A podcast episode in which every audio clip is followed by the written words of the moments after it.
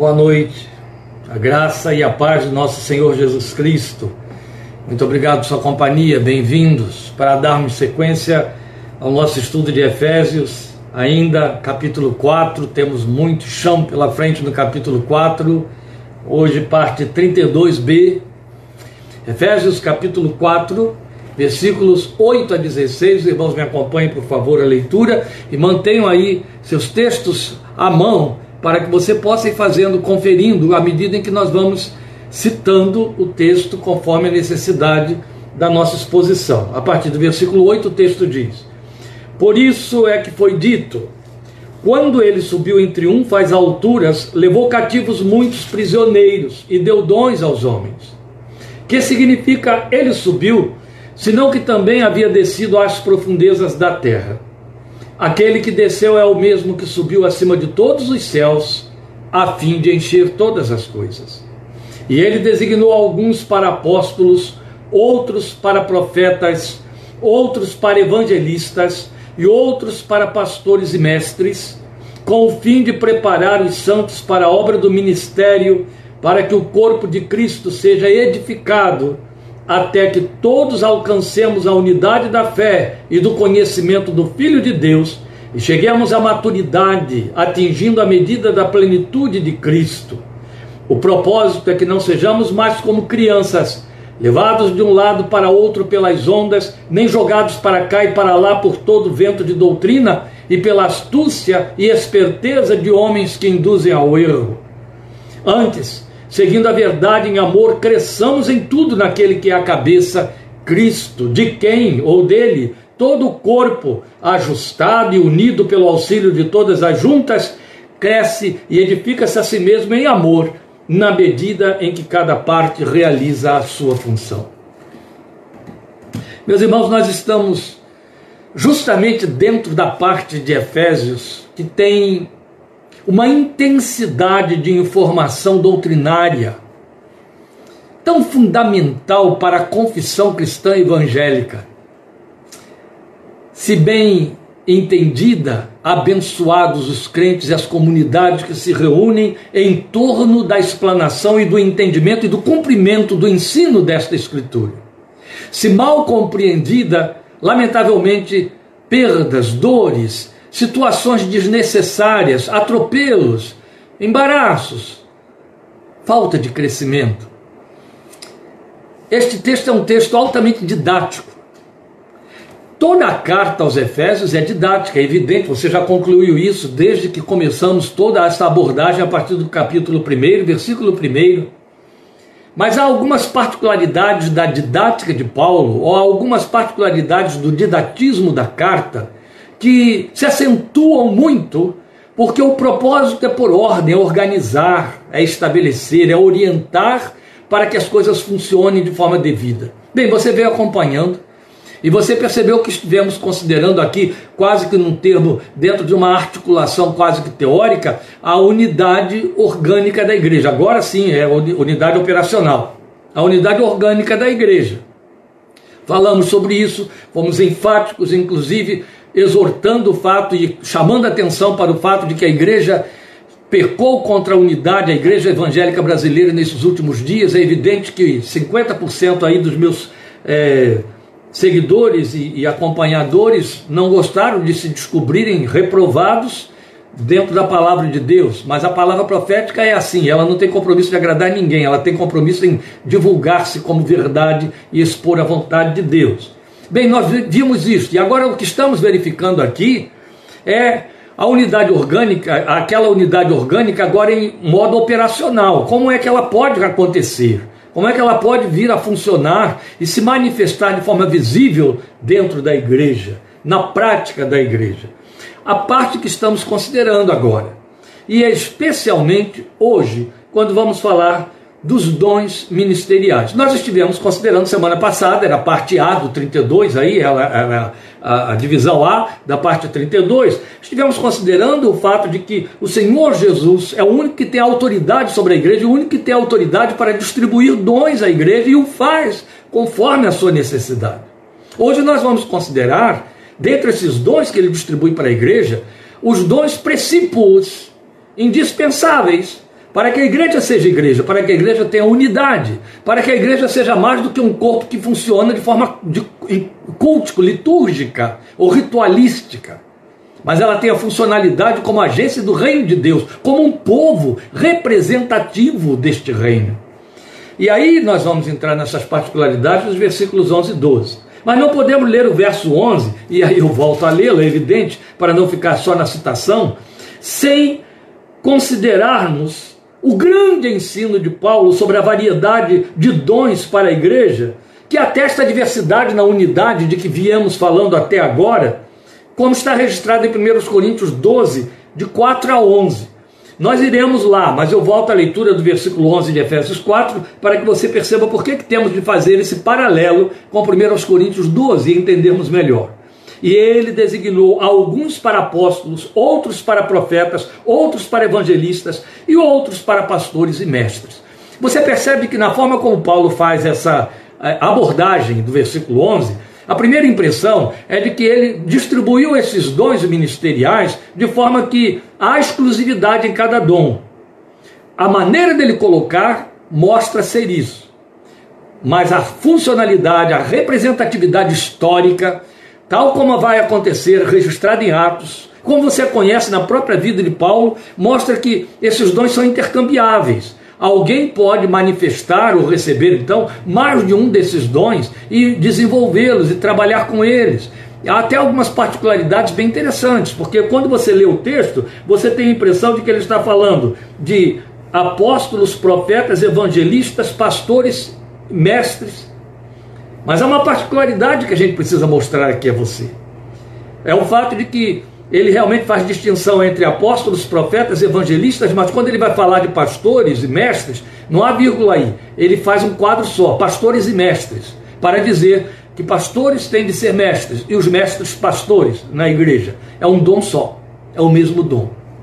Claro, com algumas particularidades de maior realce conforme a necessidade. Todos eles, nunca percam essa sentença da memória nesta abordagem sobre dons, de que todos eles estão diretamente afeitos, vinculados à necessidade do cabeça da igreja, que é o Senhor Jesus. Não é a necessidade da igreja, é a necessidade do Senhor da igreja para a igreja.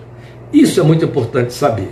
Bem, mas como estamos dizendo, alguns desses dons se mesclam. O próprio Paulo, o ministério dele revela que ele era, ele deixou isso muito claro, apóstolo, mas ao mesmo tempo você vai vê-lo como evangelista na qualidade, na qualidade de apóstolos, ele foi, de apóstolo, ele foi fundando igrejas. Ele não era apenas aquele que estabelecia a doutrina, ele fundava a igreja, ele evangelizava, ele é, é, invadia lá as sinagogas, as áreas dos judeus e os conquistava para o, o novo reino, o reino da maneira como estava, como uma nova investidura, o novo povo de Deus, que era essa, essa mistura de dois povos, judeus e gentios.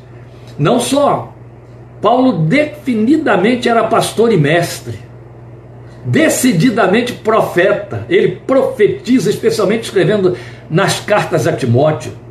Então você percebe que ele reunia uma variedade desses dons ministeriais indispensáveis para a realidade da igreja. Mas o que começamos a dizer, e eu começo a temer que eu vá realmente conseguir dar conta disso aqui hoje, Por mais que eu queira atravessar o horário, eu acho que vai ser difícil. Mas vamos lá, com paciência. O que eu comecei a dizer, o que começamos a dizer aqui, é que você não pode ler Efésios 4:11 sem ter um pé voltado para dentro de 1 Coríntios 12, de 4 a 11, onde o apóstolo vai falar sobre essa diversidade na unidade. Só que ali ele está falando de dons que não são dons ministeriais. São dons carismáticos, dons fenomenais e dons de serviço. Então vamos ao texto de 1 Coríntios para que a gente tenha esse paralelo, porque ele é muito importante. Ele vai dizer assim: há diferentes tipos de dons, mas o Espírito é o mesmo. Há diferentes tipos de ministérios, mas o Senhor é o mesmo. Há diferentes formas de atuação, mas é o mesmo Deus quem efetua tudo em todos. Aqui então ele fala de dons, ministérios e atuações. A cada um, porém, é dada a manifestação do Espírito visando ao bem comum, ao bem do corpo, de todos, da unidade. Pelo Espírito, A um é dada a palavra de sabedoria, a outro, pelo mesmo Espírito, a palavra de conhecimento, a outro, fé, pelo mesmo Espírito, a outro, dons de curar, pelo único Espírito, a outro, poder para operar milagres, a outro, profecia, a outro, discernimento de espíritos, a outro, variedade de línguas e ainda a outro, interpretação de línguas. Todas essas coisas, porém, são realizadas pelo mesmo e único Espírito, e ele as distribui individualmente a cada um como quer. E aí nós temos que dar ênfase a esta conclusão do versículo 11, que o Espírito distribui esses dons particularmente a cada um como ele quer, como dizem versões mais antigas, como ele bem quer, para mostrar que isso aqui só tem a ver com a sua soberania e administração. Pois bem,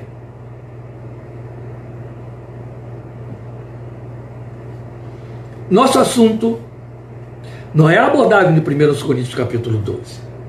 Estou pegando o texto de 1 Coríntios capítulo 12 só para mostrar a você como há essa diversidade dentro da unidade e uma interdependência desses dons. A igreja realiza isso? Não, a igreja tem manifestações de dons carismáticos, mas está muito longe de observar que eles são feitos uniformemente, em conjunto, para a edificação do corpo. No mesmo texto que Paulo fala sobre os dons, você deve examinar o capítulo 14, ele vai botar ordem na casa. O que nos faz entender, perdoe, estou afônico, que nos faz perceber que já naqueles dias os dons eram usados para trazer tumulto, alvoroço, perda da ordem. E Paulo teve que botar ordem na casa. Mas vamos passar então ao texto de Efésios 4, 11 e 12, e aí eu repito a leitura. E ele designou alguns para apóstolos, outros para profetas, outros para evangelistas e outros para pastores e mestres, com o fim de preparar os santos, a igreja, o corpo de Cristo, para a obra do ministério, para que o corpo de Cristo seja edificado.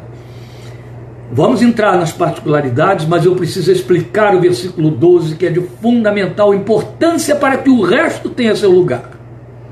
Quando ele diz aqui que os dons ministeriais vieram a acontecer, primeiro ele está nos informando que Jesus deu esses dons. Depois ele vai deixar claro que ele trouxe esses dons a favor da igreja. Então é uma dádiva dele, é um presente dele, é uma aferramentação que o Senhor faz a favor da igreja, pela necessidade que ele tem a favor da igreja. Ao dizer isso, Paulo deixa muito claro que o propósito desses dons ministeriais é equipar a igreja, equipar os santos, equipar os crentes para a obra do ministério para que o corpo de Cristo seja edificado. Preste atenção nesse detalhe. Há um propósito nos dons ministeriais. O propósito dos dons ministeriais, a partir de alguns que os recebem, é a favor do corpo de Cristo, para que esse corpo seja edificado e os crentes sejam treinados, ó, equipados, treinamento, como se os detentores dos dons os líderes que têm esses dons, fossem técnicos, treinadores, são treinados, eles vão ser treinados no ministério, na palavra.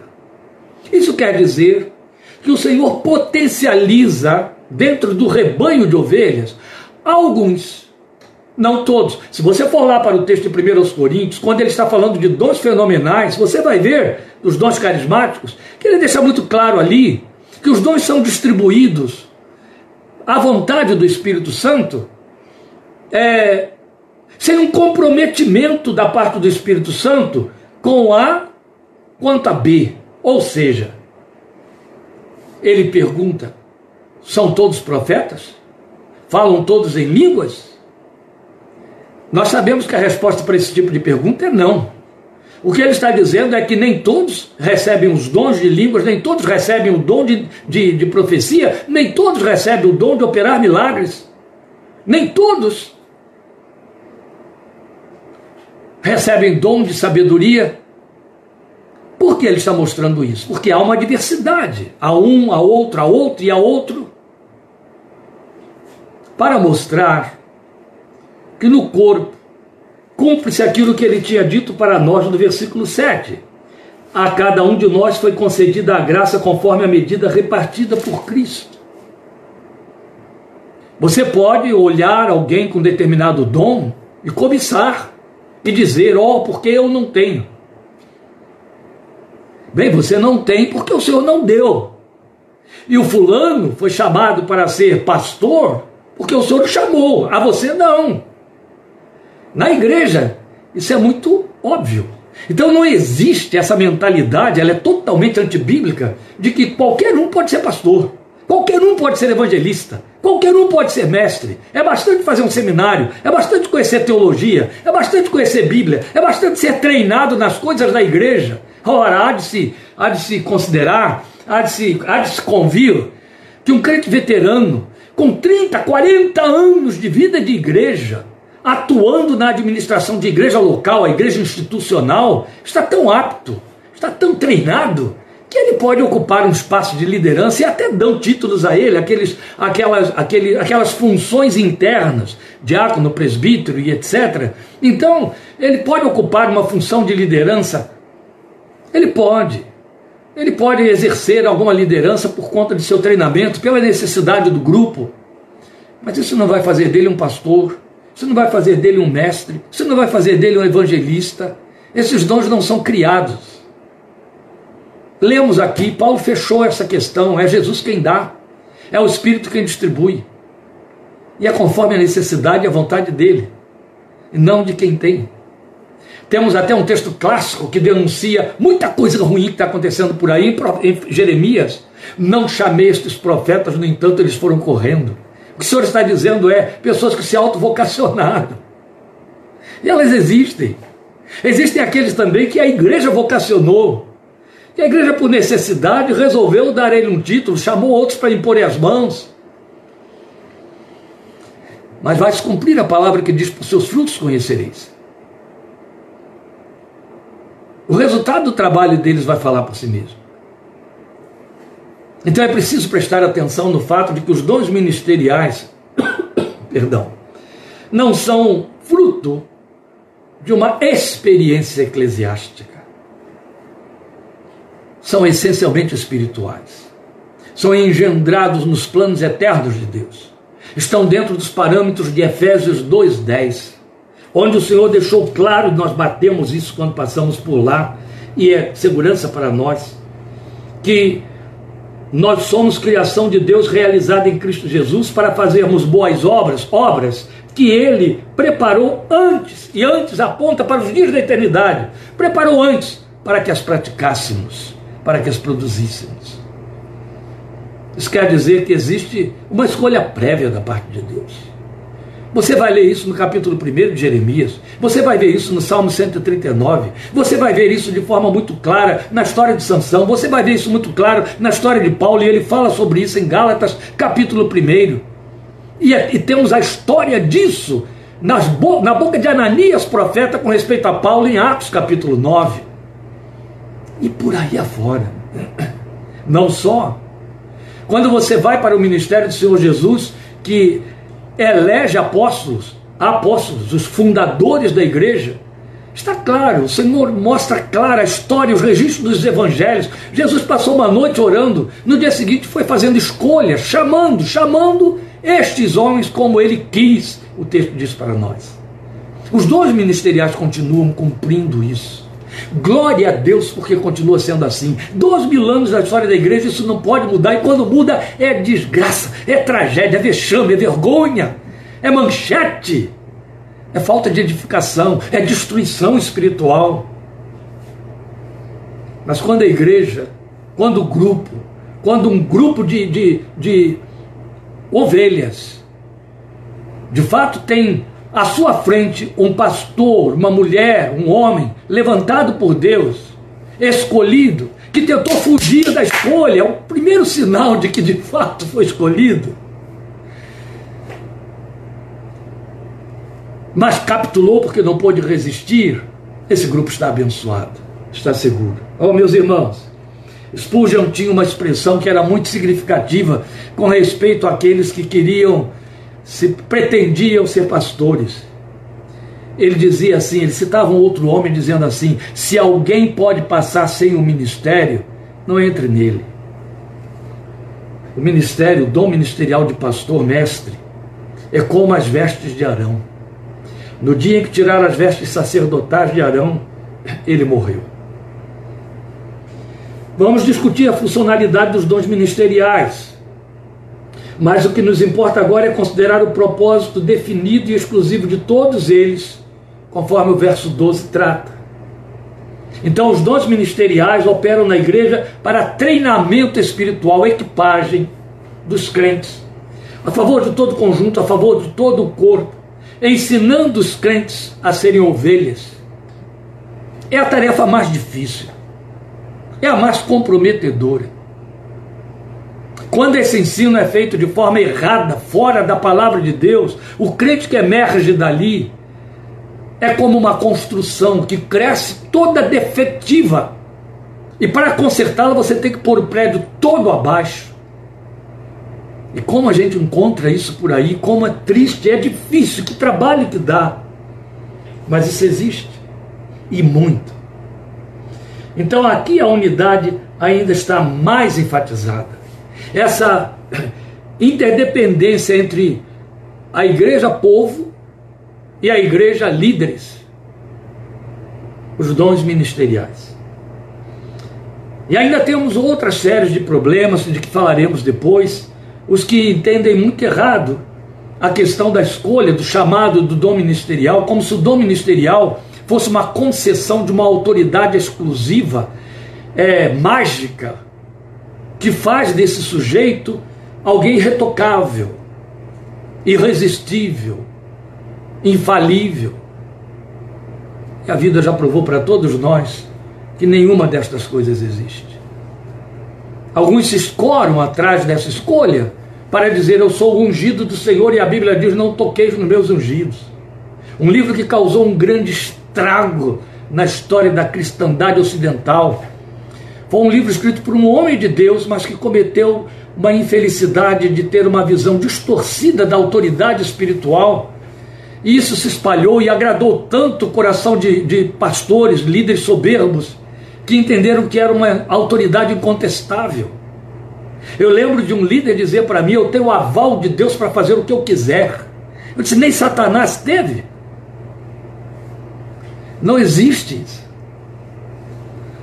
O líder ele ocupa o lugar daquele que recebe a orientação de Deus para passar para o povo, mas isso não faz dele alguém superior. Ele não é o sacerdote do grupo. A igreja evangélica prega e vive o que está na Bíblia, o sacerdócio universal do crente, individual. Você tem um único sacerdote sobre a sua fé, que é Jesus, e você é sacerdote de si mesmo. Ninguém exerce essa função sobre a sua vida. Isso é só entre os romanistas e as outras facções e religiões dos homens. No Evangelho de Cristo, não. Pelo contrário, tanto Jesus disse quanto Paulo vivenciou isso. Aquele dentre vocês que quiser ser o maior, seja o menor. E Paulo deixou muito claro: nós fomos colocados em último lugar e para servir. Por isso que o tempo todo ele se entendia servo de Cristo, servo de Cristo. Quem se jactava de ter uma autoridade infalível, retocável, eram os sacerdotes da lei de Moisés, dos dias de Jesus, do Sinédrio. Mas não os dons ministeriais. Os dons ministeriais são uma carga abençoada, mas ainda assim uma carga. É evidente que a Bíblia deixa muito claro que as ovelhas devem obedecer aos seus guias porque senão o fardo, o trabalho vai ser muito pesado e infeliz, e não farão o que fazem com alegria. Está textualmente escrito assim em Hebreus capítulo 13, versículos 7 e 17. Depois você leia. Temos que obedecer aos nossos guias para que eles possam, porque vão dar conta de nossas almas diante de Deus, para que possam fazer isso com alegria e não com pesar. Mas isso não faz deles alguém superior irretocáveis, ungido do Senhor. Cuidado com essas coisas. Tem gente que entra por aí e comete tragédias, tragédias irreparáveis. Então o apóstolo posiciona esses dons no versículo 11. quais dons ministeriais foram distribuídos conforme o propósito do Senhor da igreja a favor dela. Está aqui: apóstolos, profetas, evangelistas, pastores, mestres. Quatro. Agora eu começo a apresentar a você algo com que vamos fechar a nossa minuta de hoje para que eu não me estenda demais, mesmo porque descobri que estou bastante afônico, que vai surpreender alguns, não a maioria, porque graças a Deus tenho diante de mim um público que tem bem bastante orientação e experiência na fé, mas outros não tem culpa nenhuma, não há erro nenhum nisso. Ainda não estão devidamente orientados, informados, ainda não estão treinados e vão se surpreender com essa informação, especialmente porque são frutos desta geração, uma geração que está pegando uma igreja cheia de distorções doutrinárias, como nunca na história da igreja ouvimos falar. Então, algo fundamentalmente importante precisa ser salientado aqui. Quando o apóstolo fala da distribuição dos dons ministeriais, ele fala do programa de Cristo para o crescimento do corpo. E essa visão não pode ser restrita a igreja visão, a igreja visível, a comunidade local. Ela inclui a comunidade local, a comunidade local está aqui em evidência, mas é muito mais ampla. Envolve toda a igreja de Cristo. Então isso precisa ser compreendido e lido na concordância bíblica revelacional que nos mostra no texto anterior, o texto de Efésios 2:20, eu convido você a ir lá para recordarmos isso, o lugar que apóstolos e profetas ocupam nesta lista. O que, que está ali em Efésios 2:20? Edificados sobre o fundamento dos apóstolos e dos profetas, tendo Jesus Cristo como pedra angular. A igreja está assentada sobre um fundamento formado por apóstolos e profetas. Esse fundamento é fundamento doutrinário. Qual é o fundamento da igreja? Apóstolos e profetas. Onde se encontra o fundamento da igreja que foi constituído por apóstolos e profetas? Aqui. Aqui. Com isso, com isso eu estou dizendo a você taxativamente que não existe mais em função na igreja os dons de apóstolos e profetas. Eles existiram para a fundação da igreja, para o estabelecimento do evangelho de Cristo e depois não mais. Os dons que circulam entre nós e vão continuar até que Jesus volte são evangelistas, pastores mestres e os dons carismáticos. Mas o dom ministerial de apóstolo e profeta foi o ponto de partida, foi a abertura e não tem repetição. Vou lhe provar biblicamente, para que não pareça mera articulação. Começa pelo fato de que Jesus foi quem escolheu os apóstolos. E houve uma condição estabelecida totalmente pelo Senhor para que os apóstolos fossem investidos de autoridade a fim de pregar o evangelho e formar a palavra que lhes foi confiada para edificação e ensino da igreja. Que eles fossem testemunhas oculares da sua ressurreição. Nenhum apóstolo poderia ser apóstolo, nenhum, se não fosse testemunha ocular da ressurreição do Senhor Jesus. Presta atenção. Jesus escolheu doze, um caiu, e a igreja se precipitou e tentou substituí-lo fazendo um sorteio, escolhendo um nome, Matitias, lembram? Ele funcionou, você ouviu mais, ouviu falar dele? Nunca. Porque o Senhor já tinha decidido substituir Judas por um outro que, como um abortivo, como um nascido fora de tempo, palavras dele, ele alcançou no caminho de Damasco e o salvou e se revelou a ele. Ninguém confunda a experiência de Paulo em Atos 9 como tendo sido uma visão que alguém tem estática. Não. Paulo deixou claro nos testemunhos que deu exaustivamente dali para frente que o Senhor lhe apareceu no caminho de Damasco. Ele viu o Cristo ressurreto. Foi quanto bastou para que anos de formação como zelote do evangelho, um fariseu zeloso, tão zeloso que tinha autoridade recebida da parte das autoridades eclesiásticas, eh, autoridades é, é, do Sinédrio de Jerusalém, para perseguir os da seita do Nazareno. Paulo diz, deixa muito claro que ele era zeloso e experimentado, zeloso e conhecedor das profecias, zeloso e dominador do conhecimento teológico, discípulo direto de Gamaliel, o principal dentre os mestres de Israel. Paulo então teria todos os argumentos contra o messianismo, todos os argumentos contra a seita do Nazareno. Mas tudo caiu num instante só por terra, a partir do momento em que o Nazareno apareceu para ele. Por que me percebes? Quem és tu, Senhor? Ele estava vendo diante dele. Eu sou Jesus a quem tu persegues. Foi o que bastou. Toda a bagagem de zelo, toda a bagagem teológica, toda a bagagem de religiosidade desapareceu num instante só. Esse homem cai.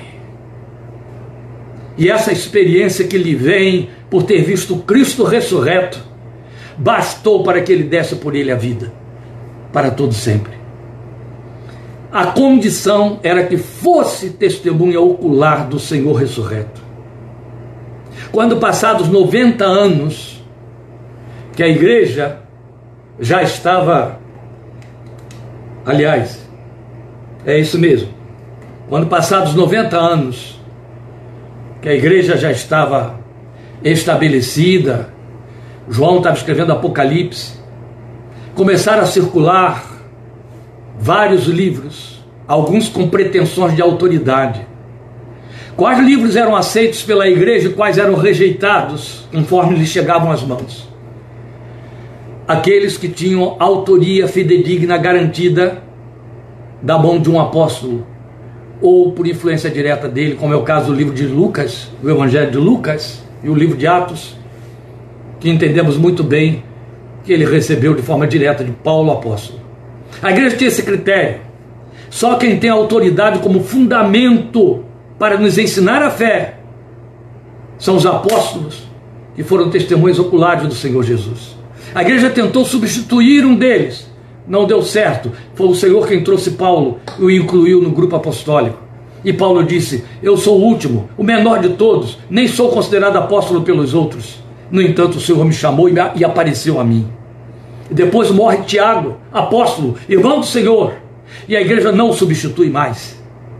Para falar para nós que não há sucessão apostólica, e não pode haver, porque esses apóstolos e profetas estabeleceram o fundamento, e Paulo disse: a partir daí outros constroem sobre ele. E esses outros que constroem sobre o fundamento são pastores mestres, evangelistas, pastores mestres. E Paulo disse: olha como vai construir, porque a sua obra vai ser provada como pelo fogo. E se você construir como palha, ou oh, gente, tem muito pastor mestre por aí construindo palha, o fogo vai consumir. Mas se você usar metal precioso, sua obra vai prevalecer. Deixou claro isso. Os alicerces foram lançados por apóstolos e profetas. Outros construirão sobre esse alicerce. Somos nós, apóstolos e profetas. Eles não se repetem. Esses dons foram dados pelo Senhor da igreja na fundação da igreja.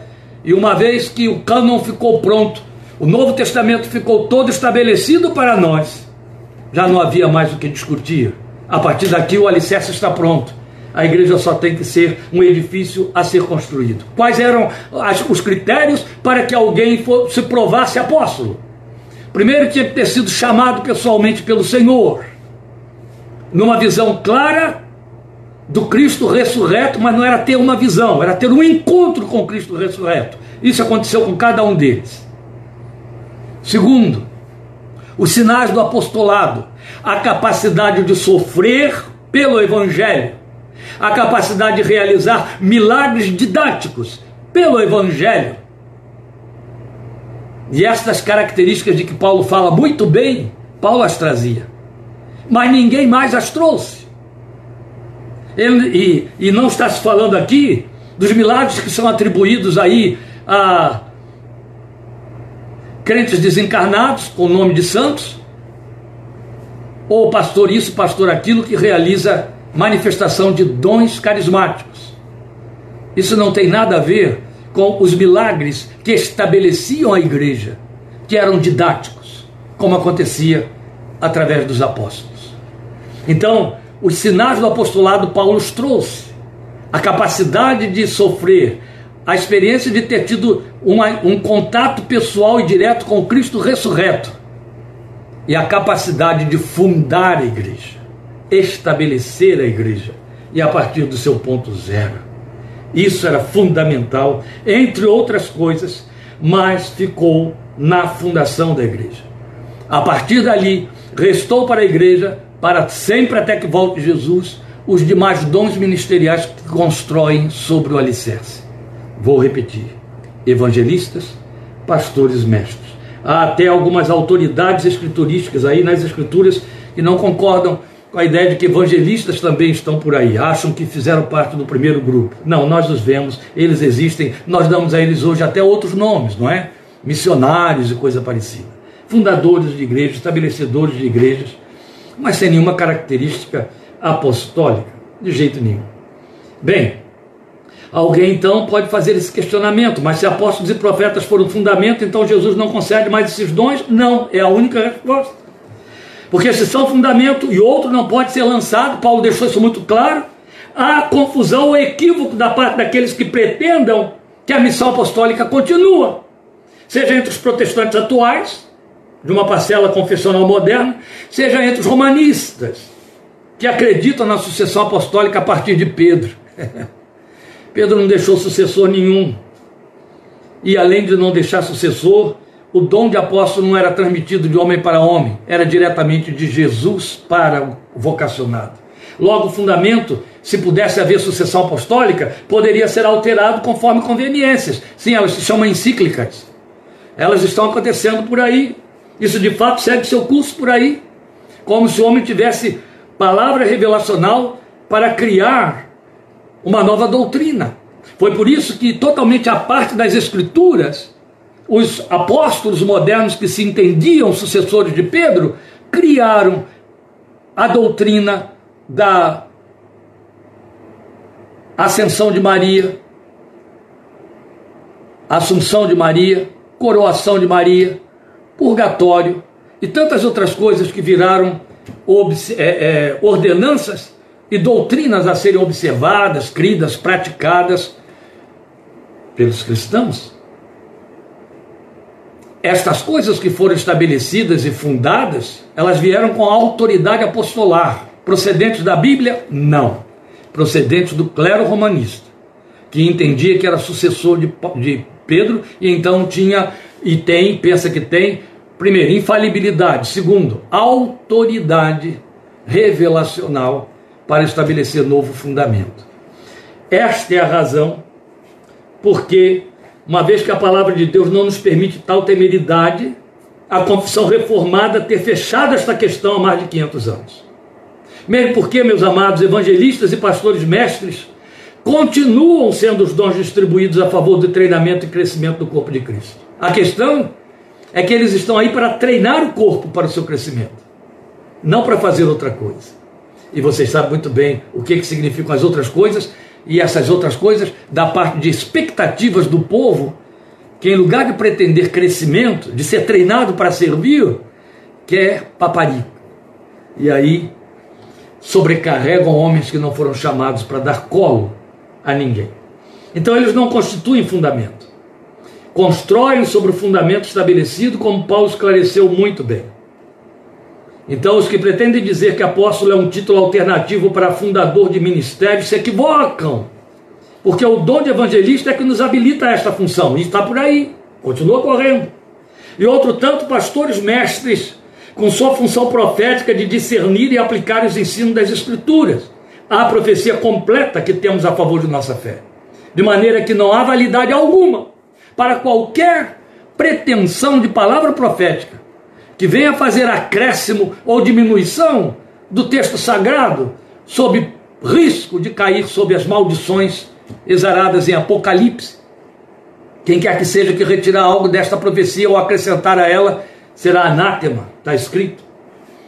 Pois bem, sendo assim, e é onde eu vou parar, qual a função do dom ministerial aqui apontado como evangelista? Só vou falar sobre evangelista agora e encerrar, porque já estamos passando da hora. E aí, quarta que vem, querendo Deus, falaremos sobre pastores e profetas, pastores e mestres e passaremos adiante. Veja, essa pergunta, qual a função desse dom evangelista, ela pode ser imediatamente respondida com um pequeno lembrete. Em Atos dos Apóstolos, nós encontramos clara referência ao fato de que Paulo ocupava com Silas e Barnabé as funções somadas de mestres e evangelistas, sendo Paulo destacadamente apóstolo em sua missão chamada. Mas ele ensinava, profetizava, fundava igreja, funções inerentes a evangelistas e também a pastores mestres. Então, com isso, nós já podemos entender que alguns dos dons, como eu disse antes, transitam em funções diferenciadas. Mas nada impede que nós entendamos e creiamos que o evangelista pode ter função específica e exclusiva da fundação, da função exclusiva da função de um pastor mestre e vice-versa. O que eu estou querendo dizer é que um evangelista pode ser exclusivamente evangelista e não está apto para pastorear. De outra maneira e de igual forma, um pastor mestre está habilitado e capacitado a ser pastor mestre sem dom de evangelista. Ele não consegue porque não tem esse dom de estabelecer igreja. Se estas coisas fossem vistas com critério e mais cuidado da parte da igreja, volto a dizer o que eu disse no início, teríamos evitado confusão em excesso que tem por aí. Mas foi a igreja que, na sua comodidade institucional, criou uma modalidade de dom ministerial sob o título de pastor, onde um único e mesmo homem vai precisar apresentar prerrogativas ou capacitação divina para ser a um só tempo evangelista, logo fundador de igreja e mestre e profeta para o povo.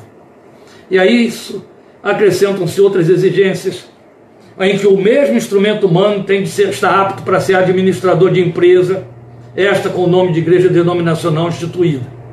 É tanto que boa parcela de currículo das escolas teológicas preparatórias para lideranças, os chamados seminários, boa parcela desses, dessas escolas teológicas tem uma disciplina chamada administração eclesiástica, cuja função principal é ensinar o pastor a administrar a instituição.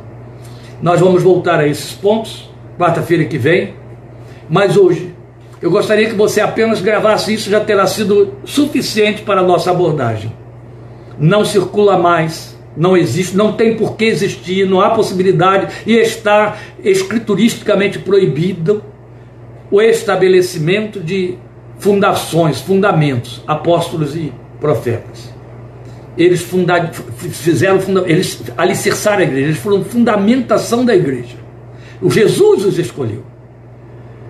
E além deles, o Senhor deu à igreja então os demais dons que hoje circulam entre nós: evangelistas, pastores, mestres.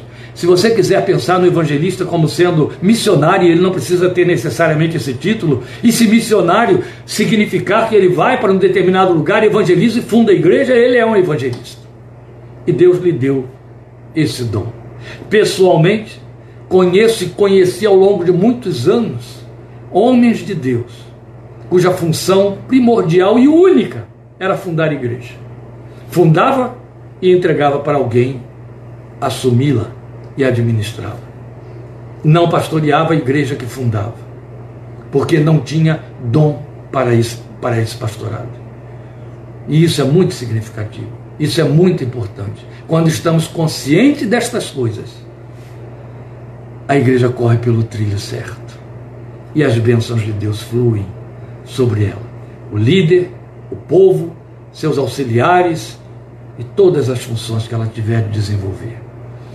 Voltaremos a este ponto semana que vem e vou dar exemplos bíblicos para você dessa diferenciação entre apóstolos e a função do mestre, do, do, do pastor, do mestre nós os temos com nomes em Atos, nós vamos lembrar isso a você, vamos mostrar isso a você nos textos bíblicos, para que você possa ter bastante referendo escriturístico destes dois ministeriais que são imprescindíveis para a igreja, sem os quais a igreja não é igreja, sem os quais a igreja não é igreja. E se você conseguir gravar isso que eu estou dizendo, você terá ganho o estudo desta noite. Sem os dons ministeriais, a igreja não é igreja. Não tem como ser igreja.